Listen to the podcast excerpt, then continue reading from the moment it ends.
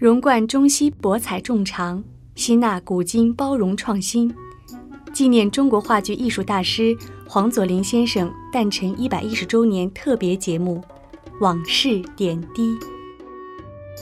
导演的尴尬。我是一个导演，职业注定，每天要收到近百封信，内容都是自荐当演员的。对一些条件不合适的人，我总是善意的劝告他们，不要凭一时冲动想要演戏，免得误了终生。可是，年轻人不愿意听从我的劝告，三天两头找上门来撕磨，搞得我难以应付。一天，我照例收到一叠来信，其中有一封这样写道。左琳导演，您若是再不同意我当演员，我马上跳进黄浦江。我啼笑皆非，只是回信劝道：“那么，我劝您先学会游泳吧。”另一天，有人砰砰砰地敲门，我一开门，见一位年轻人堵在门口，看他那背水一战的神情，我突然怀疑，莫不是要跳黄浦江的人来了？我找黄佐林。嗯，他不在家。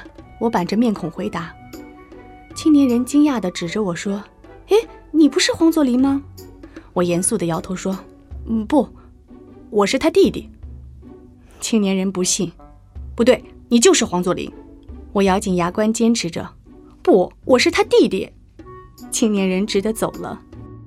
事后我觉得自己的猜疑毫无根据，就一直对这位青年人感到歉疚。也巧，不多久。这青年人搬到我家附近，我们常常在路上遇见。每次我都想表示一下我的歉意，他却像根本不认识我似的，使我难以启口。那青年大约至今仍在困惑：我到底是我呀，还是我的弟弟呢？大家好，我是上海话剧艺术中心演员郭彤彤。